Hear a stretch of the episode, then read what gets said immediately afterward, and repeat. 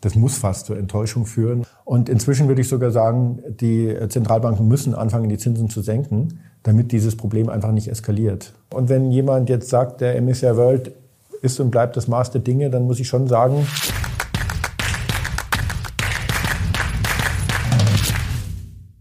Servus Leute und herzlich willkommen in einem brandneuen Video auf meinem Kanal. Mein Name ist Mario Lochner und ich bin heute zurück mit einem Hochkaräter. Dr. Andreas Beck, ihr kennt ihn natürlich, Mathematiker und Portfolioexperte. Herzlich willkommen zurück, Andreas. Grüß Gott, Mario. Sehr schön, dass du wieder da bist. Endlich back mit back, Leute. Und wenn ihr das feiert, gerne Daumen hoch und natürlich Kanal abonnieren, um solche Hochkaräter nicht mehr zu verpassen. Und heute haben wir wirklich was Hochkarätiges. Du hast eine exklusive Studie für uns dabei, die bisher noch nicht besprochen wurde und zwar durchgeführt vom Institut für Vermögensaufbau, das du ja vor 20 Jahren gegründet hast und in Zusammenarbeit mit Vanguard. Das wird sehr, sehr spannend. Da blicken wir heute mal in den Maschinenraum und worauf ich mich am meisten freue, Andreas, wir haben ja schon ein Vorgespräch geführt, Du wirst heute auch verraten, wie es in solchen Investitions-, Investmentausschüssen zugeht, wie da diskutiert wird und was da ja auch ein beliebter Fehler ist. Da wollen wir mal drüber sprechen. Kommen wir kurz zum Aktuellen, denn ich glaube, viele fragen sich, hm, kann das gut gehen? Die Kurse so stark gestiegen, KI-Hype. Wie schätzt du die Lage gerade ein? Sollte man jetzt Gewinne mitnehmen?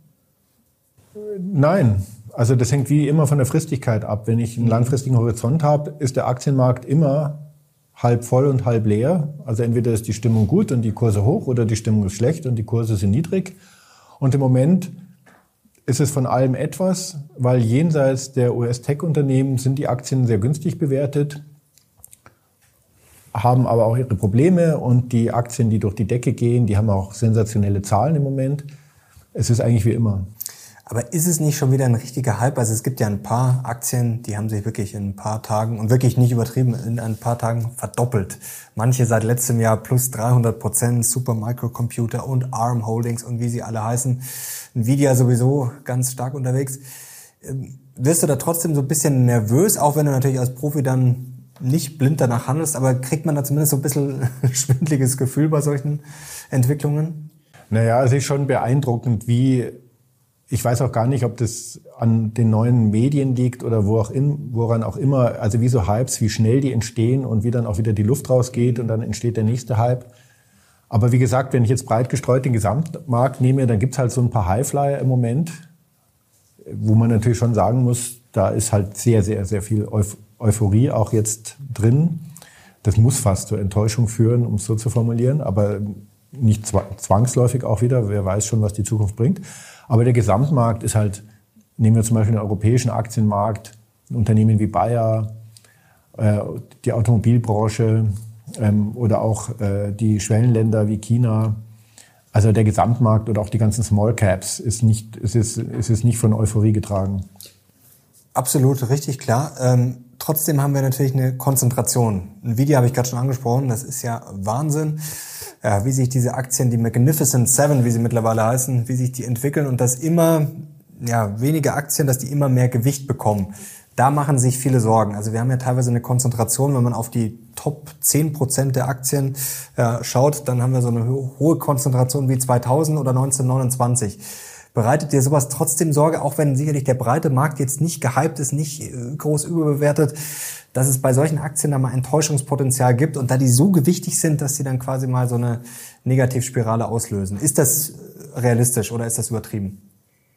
Also was verloren geht, ist die Risikostreuung mhm. bei den breiten Indizes. So ein S&P 500 oder auch ein MSCI World, da kann man wirklich darüber streiten, ob die noch eine vernünftige Risikostreuung haben aufgrund der hohen Gewichte von, von wenigen Werten.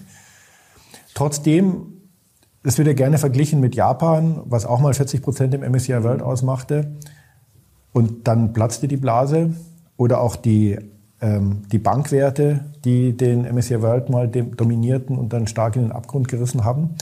Ist die Situation etwas anders, weil die Unternehmen, die jetzt da so gehypt werden, die haben einerseits ja auch äh, sehr gute Kennzahlen. Mhm. Also es ist jetzt nicht nur eine Growth Story, das ist schon auch eine, eine eine, eine Story, dass die, dass die sehr gewinnstark sind. Die sind auch ein Gewinnwachstum haben. Natürlich, klar. Und ähm, ja, deswegen es ist es ist schwer. Es ist schon so eine grundsätzliche Frage, ähm, wie sich die Wirtschaft weiterentwickelt. Also ich persönlich bin ja ein großer Freund der Risikostreuung und wenn jemand jetzt sagt, der MSCI World ist und bleibt das Maß der Dinge, dann muss ich schon sagen, also Amerika macht jetzt knapp 70 Prozent aus. Das muss man sich einfach mal vorstellen. Wenn es wirklich so weitergeht, dann machen sie bald 80 Prozent aus und dann irgendwie, also dann können wir es auch bleiben lassen im Rest der Welt. Das ist sehr unwahrscheinlich. also irgendwie hat das jetzt schon Dimensionen angenommen, die sind natürlich also nicht mehr im Sinne eines ausgewogenen, diversifizierten Portfolios. Das ist, glaube ich, die Frage, die sich viele stellen, wo soll das noch hinführen? Jetzt haben wir da ja Zahlen gehört, Nvidia 1,8 äh, Billionen schwer, natürlich nicht die größte Aktie der Welt, aber dann größer als das Bruttoinlandsprodukt von Kanada, von Australien, größer als der chinesische Aktienmarkt, H-Aktien. Also du hast es gerade schon beschrieben, irgendwann sind die USA dann 80, 90 Prozent. Muss man da irgendwann mal eine Bremse reinhauen? Ja. Nvidia ist mehr wert als der chinesische Aktienmarkt, der H-Index. Das ist natürlich eine Ansage. Aber wer will im Moment chinesische Aktien haben? also wie gesagt, das ist immer halb voll, halb leer. Ja. Lass uns noch ganz kurz über die Risiken sprechen, und zwar die Gewerbeimmobilien. Jetzt hatten wir letztes Jahr eine saftige Bankenkrise. Da haben viele schon ja, gewittert, die Bären, dass es jetzt mal bergab geht. Das hat sich dann relativ, relativ schnell wieder gefangen. Jetzt ist das wieder so ein bisschen hochgekocht. Jetzt hatte man aber diesmal einen Eindruck, hm, ja, das war vielleicht mal ein, zwei Tage Thema, wird so ein bisschen unter den Teppich gekehrt. Ist das vielleicht auch schon ein bisschen Zeichen für zu viel Euphorie? Und wie schätzt du das wirklich ein? Wie gefährlich ist das? Erleben wir nochmal so eine aufflammende Bankenkrise oder vielleicht sogar einen Dominoeffekt? Ich glaube deswegen nicht daran, dass das zu einem Flächenbrand wird, weil das Risiko ja allen bekannt ist und die Bankbilanzen sind offen. Mhm. Die Zentralbanken sehen, wer wie positioniert ist. Und der, die Preisentwicklung von Immobilien hängt halt extrem stark von der Zinsentwicklung ab, so dass man aus der aktuellen Lage einfach nur den Schluss ziehen kann.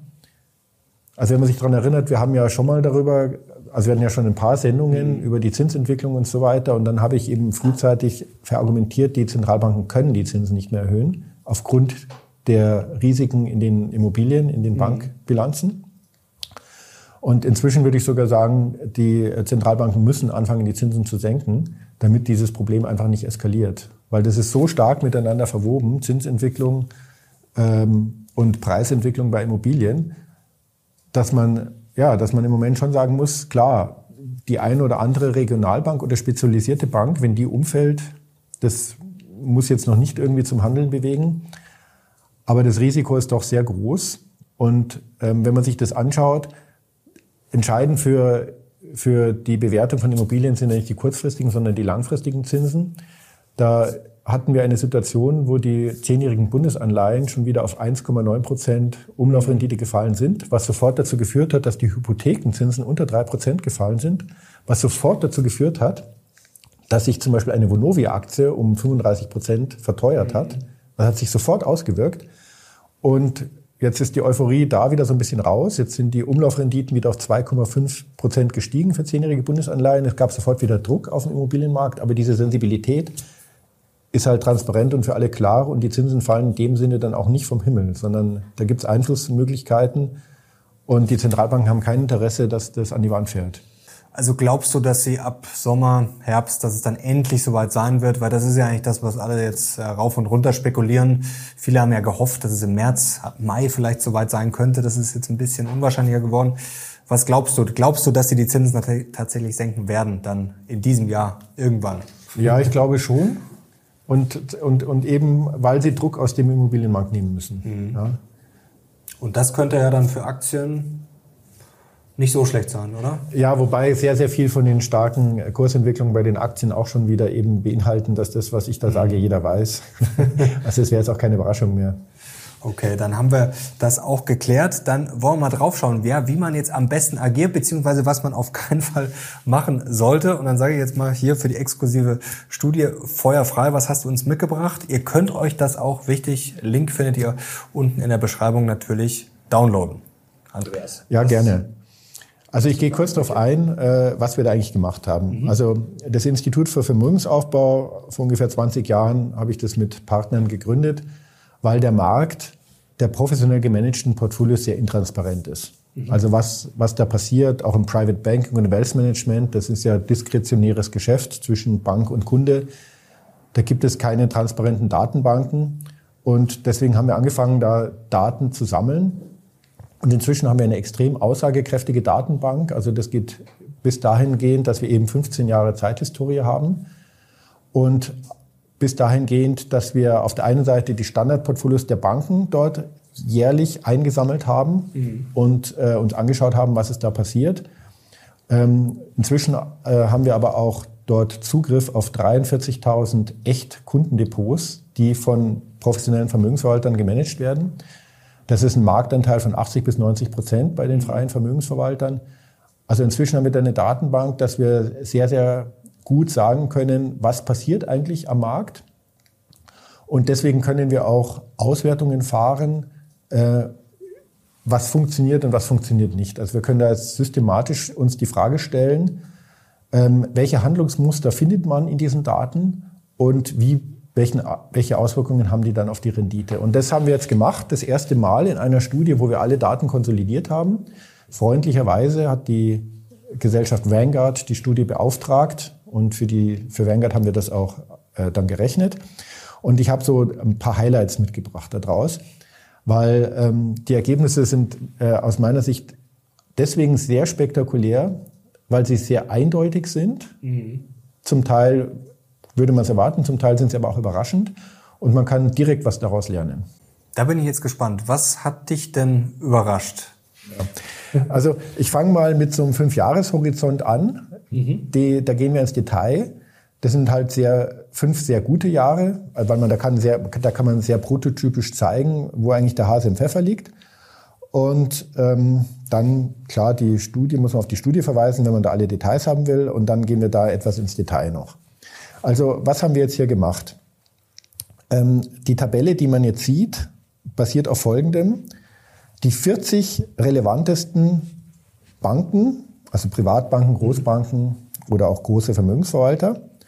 Im Wealth Management und Private Banking haben heutzutage auch ihre Standardportfolios, die sie den Kunden empfehlen. Und wir haben uns die über diese fünf Jahre äh, angesehen.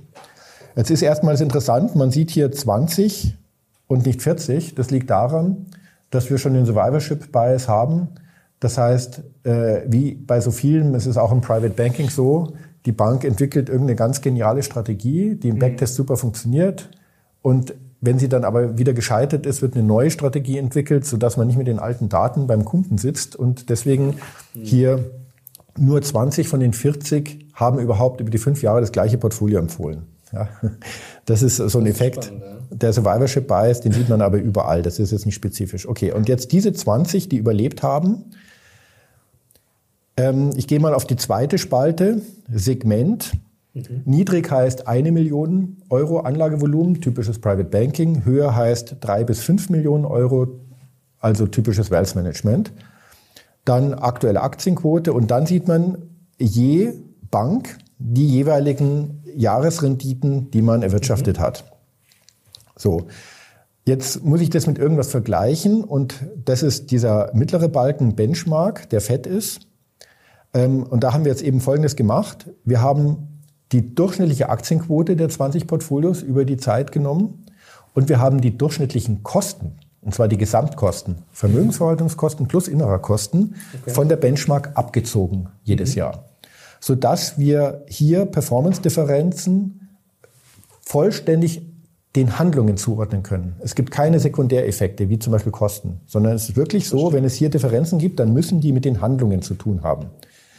Und da sieht man jetzt eben folgendes Phänomen, ähm, was, was prototypisch ist. Es gibt Jahre, also einmal sieht man natürlich, ja, diese Portfolios, die aus Aktien und Anleihen bestehen, die haben ein Performance-Problem. Das ist ja bekannt. Und dieses Performance-Problem hängt irgendwie mit dem Risikomanagement zusammen. Das ist auch bekannt. Ja, also alles, was ich jetzt hier sage, gilt nicht für 100 Prozent äh, Aktien-USA-Portfolios, die gemanagt werden, ja, sondern es das geht jetzt hier darum, dass ich einen Vermögensverwaltungsanspruch habe. Das heißt, risikobehaftete und risikofreie Anlagen mische ich zusammen und versuche für den Kunden eine möglichst gute Dienstleistung zu bieten, die immer auch eine gewisse Form des Risikomanagements beinhaltet. Mhm. Und wenn man das jetzt hier anschaut, dann sieht man in Jahren ohne große Schwankungen, also in Jahren, die ruhig verlaufen, in diesem Fall 2015, 2017 und 2019, ist die Rendite der vermögensverwaltenden Portfolios gut, äh, ungefähr bei der Benchmark, zum Teil besser, zum Teil ein bisschen schlechter, mal ein bisschen so, mal ein bisschen so, klar. Aber man sieht, da gibt es keinerlei Qualitätsprobleme.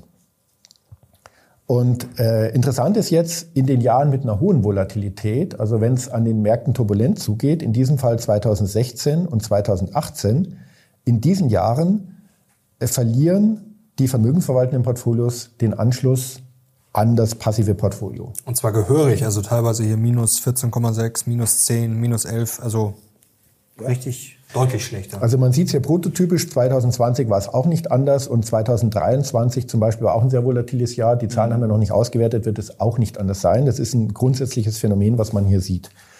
So, das ist ein Handlungsmuster. Dieses Handlungsmuster ist dramatisch. Wenn ich das über 15 Jahre betrachte, komme ich auf eine Underperformance von ausgewogenen Portfolios von ungefähr 50 Prozent.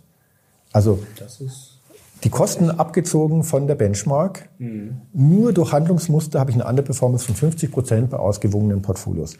Und zwar immer in den Jahren mit einer hohen Volatilität. Also so. hohe Vola geht ja eher mit fallenden Kursen einher. Natürlich nicht nur, aber eher. Aber trotzdem ist jetzt die Frage, warum sind die so schlecht? Ja, genau. Und ähm, When everyone's on the same page, getting things done at work is easy. Make a bigger impact at work with Grammarly. Grammarly is your secure AI writing partner that allows your team to make their point and move faster. You can even save time by going from spending hours editing drafts to just seconds. Join the 96% of Grammarly users that say it helps them craft more impactful writing. Sign up and download Grammarly for free at grammarly.com slash podcast. That's grammarly.com slash podcast. Easier said, done. Ähm, das liegt daran, dass Risikomanagement, also risikogemanagte Portfolios quasi zwangsläufig sehr zyklisch sind im Handeln. Weil eigentlich soll es ja genau anders sein. Also ich stelle mir das jetzt mal prototypisch äh, so vor. Ich habe einen ETF und es fällt, dann verliere ich unbegrenzt und der Portfolio-Manager sollte ja gerade ja dann vielleicht aussteigen oder eine Sicherheitsbremse einbauen. Also genau das, was ich mir hoffe, funktioniert ja dann sogar noch schlechter. Ja, das hat einen Grund. Also schauen wir uns mal 2016 an hier. 2016 äh, war ein sehr turbulentes Jahr. Mhm. Das Jahr fing sehr schlecht an. Ich glaube, wir hatten 15 Prozent Minus im MSCI World in, im ersten Quartal.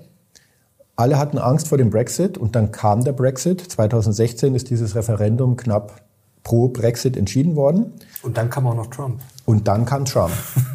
Okay, so jetzt muss man sich jetzt so vorstellen. Das heißt, es gibt Turbulenzen, die Märkte brechen ein. Was macht jetzt so ein Portfolio, welches dem Kunden ein Risikomanagement versprochen hat? Die Märkte sind eingebrochen, in der Zeitung steht jetzt, geht die Welt unter. Vola ist hoch, Wix Die Vola ist hoch. hoch, der Value at Risk ist hoch. Man verkauft. Man verkauft. Manche machen auch gar nichts. Mhm. Aber wenn ich gar nichts mache, bin ich auch zyklisch. Weil ich gehe ja mit, sagen wir mal, 50 Aktien, 50 Renten in das Jahr mhm. und dann passiert eine Turbulenz und die Aktien verlieren, sage ich mal, 20 Prozent, dann habe ich ja 40 Aktien, 60 Renten, weil die Aktien ja verloren haben. Mhm. Das heißt, wenn ich jetzt gar nichts mache, wenn ich also ganz passiv bleibe, bin ich auch zyklisch. Ja, also um nicht weil zyklisch. Ich ja nachkaufen müsste, theoretisch. Ja, ich müsste antizyklisch nachkaufen. Mhm. Ähm, und ja, aber wie soll das gehen? Weil dem Kunden hat man versprochen, die Risiken halten wir im Griff. Die Bankenaufsicht verlangt von den Vermögensverwaltern, dass wenn das Portfolio 10% verloren hat, dass der Kunde informiert wird. Das heißt, der Kunde ruft an, sagt, ja, und was tun Sie? Hm. Verkaufen. Ähm, das Rechtsrisiko ist nicht zu unterschätzen. Sagen wir mal, der Markt bricht 20 Prozent ein und der Kunde, der Vermögensverwalter kauft die Aktie nach und dann bricht es noch weiter ein, das weiß man ja immer nicht. Klar. Und der Kunde verklagt dann die Bank. Dann geht es vor das Amtsgericht und der Amtsrichter wird sagen, oder es droht zumindest, dass der Amtsrichter sagt, ja wieso, ich habe Handelsblatt gelesen, ich wusste doch, also wie können Sie da Aktien kaufen? Es stand doch im Handelsblatt, dass jetzt die Welt untergeht. Ja, also es ist eine Zwickmühle. Und ist eine Zwickmühle. Also man schaut dann, dass man mögliche Verluste, die anfallen könnten, unter allen Umständen begrenzt. Naja, die Märkte geben ja nicht zufällig nach. Das heißt, ich habe jetzt erstmal so einen Einbruch und die, hohe, die Volatilität ist hoch. Okay, dann brennen die roten Lampen. Dann gibt es einen Investmentausschuss, der zusammensitzt und dann sitzen da vier, acht, zwölf Leute und dann ist einer dabei, der sagt, ich bin dafür, dass wir jetzt aus dem Risiko gehen, weil. Und jetzt muss man erstmal dagegen argumentieren. Mhm. Weil aus dem Risiko gehen ist ja immer gut. Und man weiß es ja nicht. Ja, also das ist so eine, so eine Diskurs und, und Dynamik. Dann, dann, aber du hast es ja gerade beschrieben, man findet sich dann da wie zurecht in so einem Investmentausschuss. Also man hat ja gewisse regulatorische Fesseln, Probleme und dann wird es immer einen geben, der sagt, gehen wir lieber raus und der setzt sich dann im Zweifel durch, weil der vielleicht auch noch sagt, ja, um Gottes Willen, stellt euch mal vor, wenn das und das passiert, dann kriegen wir die und die Probleme. Naja, also der sagt, die Märkte haben es schon 15 Prozent nachgegeben, weil es droht Brexit, weil es droht Trump, weil es droht Handelskrieg mit China. Und wenn ich jetzt sagen würde, nein, nein, ich würde sagen, wir kaufen jetzt Aktien nach, dann müsste ich sagen, die Risiken, die Sie beschrieben haben, die existieren nicht oder die sehe ich nicht so dramatisch. Und das ist natürlich Quatsch, die Risiken sind ja immer da. Also die Diskussion müsste man eigentlich auf einer Metaebene führen, nämlich die Frage, ja, deswegen sind ja die Aktien 15 Prozent runter, weil die Risiken jetzt da sind. Und ähm, wenn man jetzt sagt, ähm, unsere alte Aktienquote ist nicht korrekt, dann müsste ich jetzt neue Informationen haben. Das ist eine ganz abstrakte Ebene, die geht nicht emotional. Mhm. Und deswegen, das ist jetzt so meine eigene Erfahrung. Ich sitze ja in einigen Investmentausschüssen. Das ist, es ist fast nicht zu gewinnen, ja. So, und 2018 war übrigens das Gleiche. 2018, da hatten wir im Februar den größten Tagesverlust ever im Dow Jones. Das war dieser Flash Crash.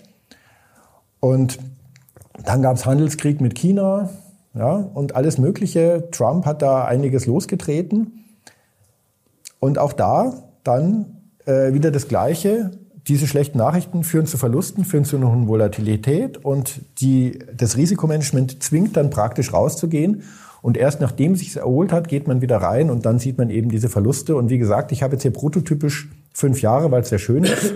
Drei glatte Jahre ohne Probleme, zwei Jahre mit Probleme. Und in den Jahren der Probleme passiert immer diese Underperformance. Und diese Underperformance summiert sich über die 15 Jahre beim ausgewogenen Portfolio auf, auf 50 Prozent. Ja, und das Kosten schon rausgerechnet.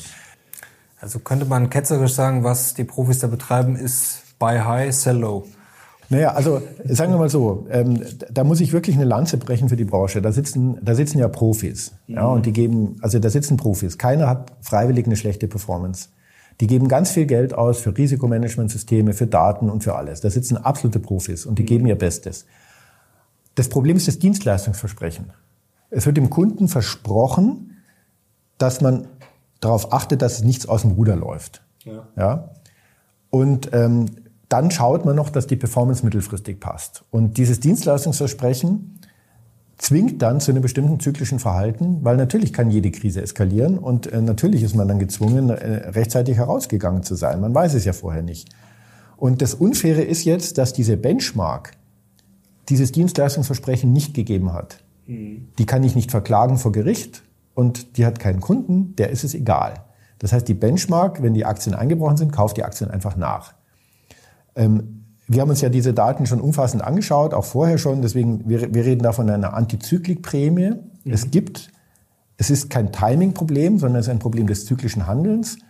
Und wenn zyklisches Handeln eine systematische Underperformance bringt, dann kann ich es auch invers spielen und dann kriege ich eine sogenannte Antizyklikprämie und die gibt's. Die kann man eben in den Daten sehr gut finden. Aber der Kunde muss praktisch schon bevor Krisen kommen, entsprechend im Gespräch vorbereitet werden und das Portfolio hat dann ein anderes Dienstleistungsversprechen als das, was klassischerweise gegeben wird. Das heißt, es ist jetzt nicht so, dass das jetzt irgendwie ein Versagen ist der, des Risikomanagements, sondern das ist sozusagen ein Kollateralschaden aus dem Anspruch, den der Kunde hat und aus dem Dienstleistungsversprechen, dem dem Kunden dann gegeben wird. Also kann man sagen, da sind gute Leute, die eigentlich eine gute Arbeit machen, aber es funktioniert unter den Umständen trotzdem nicht. Also wir sagen, wir sagen dann eigentlich, es gibt eigentlich nur zwei Lösungen. Wenn ich wirklich eine gute Performance will, mhm. ja, und jetzt regulierte Investoren müssen ja quasi zyklisch agieren mit Risikobudget. Mhm. Aber es gibt ganz, ganz, ganz viele vermögende Privatinvestoren, die das Geld sowieso nicht ausgeben. Und da geht es eigentlich um die nächste Generation. Und die bräuchten wirklich nicht zyklisch agieren, ja. Das ist vielleicht 90 Prozent sogar der vermögenden Privatpersonen. Warum werden die so behandelt? Ähm, also meiner Meinung nach gibt es, es gibt wirklich zwei Lösungen. Entweder ich ändere mein Dienstleistungsversprechen und kläre mit dem Kunden vorab, wenn eine Krise kommt, erhöhen wir die Aktienquote. Mhm. Dann ist er auch nicht überrascht und dann ist das auch schriftlich festgelegt. Dann kann ich auch nicht verklagt werden. Oder ich nehme eine andere Benchmark. Ähm, nehme eine Benchmark, die sozusagen das gleiche Dienstleistungsversprechen gibt. Also zum Beispiel eine Benchmark, die nicht sagt 50 Prozent Aktienquote, sondern eine Benchmark, die sagt ein Value at Risk von 20. Mhm. Weil die wäre dann auch zyklisch und die kann ich dann wieder schlagen. Das ist dann wieder ein fairer Vergleich. Ja? Aber heute ist es so, das Dienstleistungsversprechen der gemanagten Portfolios ist ein anderes als das, was die Benchmark eigentlich liefert. Und deswegen haben in diesen 15 Jahren die gemanagten Portfolios 50 Prozent verloren zur Benchmark und das wird die nächsten 15 Jahre auch nicht anders sein, weil es gar nicht anders sein kann. Das Dienstleistungsversprechen finde ich interessant. Jetzt ist es natürlich immer einfach dem Kunden die Schuld in die Schuld zu schieben, aber ist der Kunde auch mit Schuld, weil er ja auch in gewisser Weise ein Versprechen nachfragt und ja, vielleicht Dinge verlangt, die gar nicht möglich sind? Nein, von Schuld darf man nicht sprechen. Ähm, das zu hohe oder falsche Erwartungen vielleicht. Ähm, sagen wir mal so, nein, ähm, es ist halt, viele Kunden wollen jedes Jahr das Gespräch mit ihrem Vermögensverwalter und die wollen jedes Jahr, dass alles Mögliche passieren darf, aber gewisse Verlustschwellen dürfen nicht überschritten werden. Ist ja auch ein, ja auch nachvollziehbar, ein legitimer Anspruch.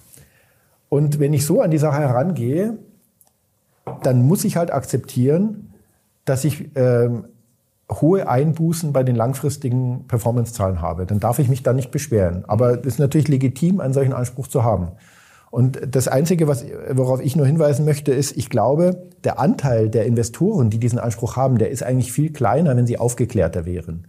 Also wenn die Banken sich da mehr Mühe geben würden in der Kundenaufklärung und mehr aufzeigen würden, was bedeutet eigentlich so eine Krise und was bedeutet so ein Worst Case, dann könnte hier, da könnte hier vielleicht ein gewisser Anteil der Kunden äh, bereit sein, auch eine Strategie zu akzeptieren, die in eine Antizyklik geht und dann eine andere äh, Renditeerwartung hat. Aber ich habe noch zwei, noch zwei ähm, Auswertungen dabei, die auch noch, glaube ich, ganz interessant sind. Das eine ist, ähm, wie schaut es denn innerhalb der Aktienanlagen aus? Sehen wir hier auch ein zyklisches Verhalten und ähm, das sieht man auch ganz eindeutig. Da habe ich hier die, die Antwort auf die Frage, wie investieren denn die Vermögensverwalter innerhalb des Aktienanteils in den letzten 15 Jahren? Mhm. Und ganz äh, spektakulär, wenn ich die rechte Grafik anschaue, Ockerfarben Emerging Markets und Türkis Nordamerika, 2008 waren die ungefähr gleich hoch gewichtet oder anders formuliert, 2008 wurden die Emerging Markets dramatisch übergewichtet und Nordamerika untergewichtet. Das war gerade die Zeit, wo die zehn Jahre vorher halt die Emerging Markets alle, alles outperformt haben. Und wo diese BIP-Story gespielt wurde und so weiter. Das ist ja Wahnsinn, das ist ja wirklich Gleich.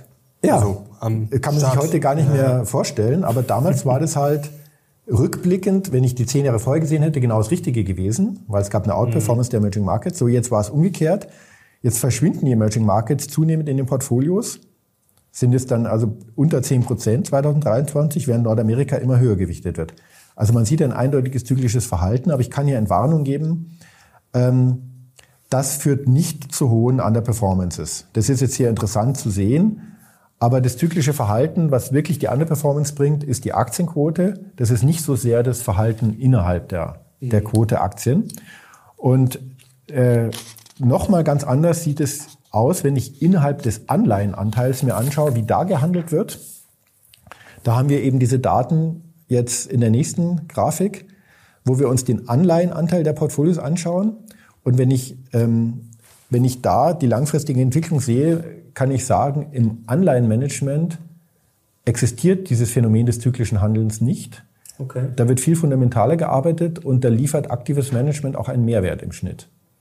Und ganz stark war dieser Mehrwert jetzt zum Beispiel mit der Zinswende 2022. Mhm. Und da sieht man hier, wie die Vermögensverwalter rechtzeitig angefangen haben, die kurzlaufenden Anleihen deutlich zu erhöhen und die langlaufenden Anleihen deutlich zu senken. Also kurzlaufend sind die roten und das ist eben gerade nicht zyklisch, sondern da um die Kursverluste dann konnten die, die Kursverlusten deutlich beschränkt werden und dann sieht man auch sozusagen, wenn ich den Anleihenanteil separiert anschaue, dass eine deutliche Outperformance erzielt wurde gegenüber so einem Benchmark-Index 2022. Ähm, das heißt, zusammengefasst, die große Performance wird verloren bei der Steuerung der Aktienquote, weil die zyklisch ist. Ähm, wir sehen bei Aktien insgesamt aber ein zyklisches Verhalten. Mhm. Ob das innerhalb der Aktien selbst zu einer Underperformance führt, da ist die Datenlage unklar. Mal, mal ist gut, mal ist schlecht. Ähm, bei Anleihen ist es umgekehrt. Bei Anleihen sieht man das zyklische Verhalten äh, grundsätzlich eher nicht. Da wird, da wird eben anders gearbeitet. Ja. Sehr spannend. Nochmal ein kurzer Punkt, kommen wir langsam zum Ende. Das finde ich nämlich interessant. Das zyklisch, antizyklisch, wenn man jetzt mal so auf den breiten Markt schaut und vielleicht sich auf den MSCI World oder wie auch immer konzentriert, dann ist es vielleicht einfacher, aber gerade bei Regionen finde ich das sehr kompliziert, denn das kann sich ja extrem lange ausdehnen. Also wenn man jetzt mal hier drauf schaut, da hätte man jetzt zum Beispiel 2016 schon sagen können, hm, die Emerging Markets schlecht gelaufen, USA besser gelaufen, gewichte ich vielleicht mal über äh, oder stocke die Emerging Markets auf. Das wäre jetzt ja krachend falsch gewesen. Die Emerging Markets laufen jetzt schon sehr lange falsch und äh, nicht äh, sehr lange falsch, sondern schlecht. Und wenn ich heute drauf schaue, müsste ich ja auch sagen, also langfristig gesehen eigentlich Emerging Markets chancenreich. Aber das kann ja noch mal 20 Jahre so schlecht laufen. Also das ist doch super schwierig bei solchen Regionen, ja, das zeitlich irgendwie zu erfassen, oder? Also bis jetzt hat es noch keiner geschafft. Also die Schwellenländer, das letzte Mal eine Outperformance zum, zum den Industriestaaten war, glaube ich, 2016. Also immerhin, es kann, es kann sein, ja. Aber ähm, ja, nee, das geht nicht. Jetzt im Moment denkt man sich, oh, Japan ist super gelaufen, ja, war auch für viele wieder überraschend. Dann natürlich kann ich es immer begründen. Mhm. Nee, deswegen, es bleibt eigentlich nur die breite Streuung. Es bleibt die breite Streuung. Es gibt ja auch wunderbare Bilder, da habe ich jetzt keins dabei, wo man, wo man die Regionen sieht über die letzten 50 Jahre, wer immer am besten und wer am schlechtesten performt hat. Und dann sieht man einfach nur ein buntes Bild ohne Muster. Dass die USA jetzt so lange so dominant waren, ist äh, eine historische Anomalie, die vielleicht etwas aussagt über die grundsätzliche Überlegenheit bestimmter wirtschaftspolitischer Maßnahmen und der Unfähigkeit äh, anderer Regionen, auch ähm, wirtschaftspolitisch entsprechend zu agieren. Es kann aber auch Zufall sein. Ja. Und jetzt landen wir nochmal bei Nvidia und den H-Aktien. Da ist ja die Frage, klar, du hast ja beim äh, letzten Mal, als wir gesprochen haben, auch gesagt, China, das Ding ist durch erstmal. Und ja, das sehen ja auch viele Investoren so, da ist sehr viel Geld abgeflossen. Trotzdem ist die Frage, kann Wirtschaftspolitik so schlecht sein, dass jetzt Nvidia ein einzelnes Unternehmen mehr wert ist? Also Natürlich kann es sein, aber sieht man da nicht schon, dass das extreme Verzerrungen sind? Gibt es da nicht langfristig dann doch eine Chance, auch wenn man sicherlich einige Sachen kritisch sehen kann oder sogar muss? Es gibt unbedingt eine Chance. Ja? Also, wie gesagt, das ist ja alles, also die, die Informationen definieren die Kursentwicklungen, die Märkte preisen immer Informationen ein. Und die Informationen, dass es in China sehr schlecht läuft und dass die Wirtschaftspolitik dort eine Abkehr darstellt von der Marktwirtschaft, das ist bekannt. Und dass Nvidia im Moment technologisch, technologisch führend ist, ist auch bekannt in gewissen Dingen. Okay, that's it. Deswegen, aber ähm, was 2025 die Kurse prägt, das sind Informationen, die es heute noch nicht gibt. Und es kann sein, dass China eine Kehrtwende macht was die Wirtschaftspolitik angeht, wie sie ja auch zum Beispiel über Nacht eine Kehrtwende bei ihrer Corona-Politik mhm. gemacht haben. Ähm, es kann alles möglich sein. Also deswegen, es bleibt nur die breite Streuung, weil die Informationen definieren die Kursentwicklung der Zukunft und die Informationen von morgen, die kann heute noch keiner kennen. Und die Informationen von gestern sind langweilig. Letzte Frage. Du hast vorher gesagt, die Notenbanken müssen aus deiner Sicht die Zinsen senken. Würde es dich nervös machen, wenn die Zinsen in diesem Jahr nicht fallen? Nein, also Banken. ich würde es umgekehrt sagen. Vielleicht stabilisiert sich auch der Immobilienmarkt von selbst. Es gibt mhm. erste Anzeichen. Die Vermietungsquote in den USA in Büroimmobilien ist jetzt das erste Mal wieder gestiegen seit einiger Zeit und so.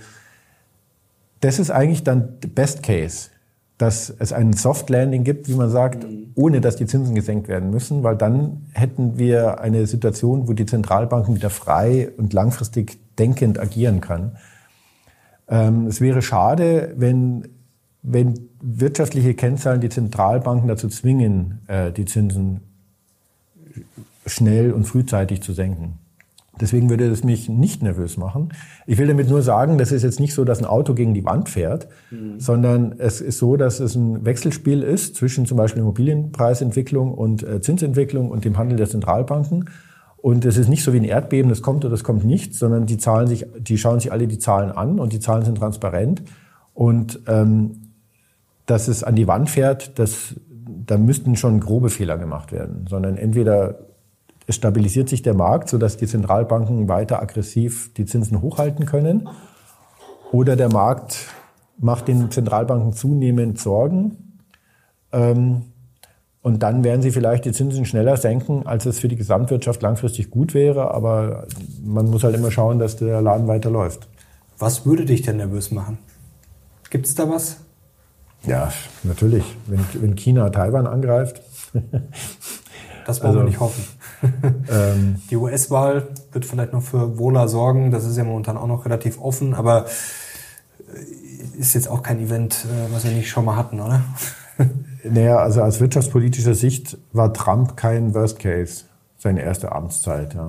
Die Börse lief also, ja, also klar, erstmal war es ein Schock, da haben wir vorher drüber gesprochen, 2016, aber dann lief es ja ziemlich gut. Nee, ich bin jetzt kein Trump-Fan, aber letztendlich ist die Wirtschaft dann halbwegs resilient äh, gegen politische Wechsel.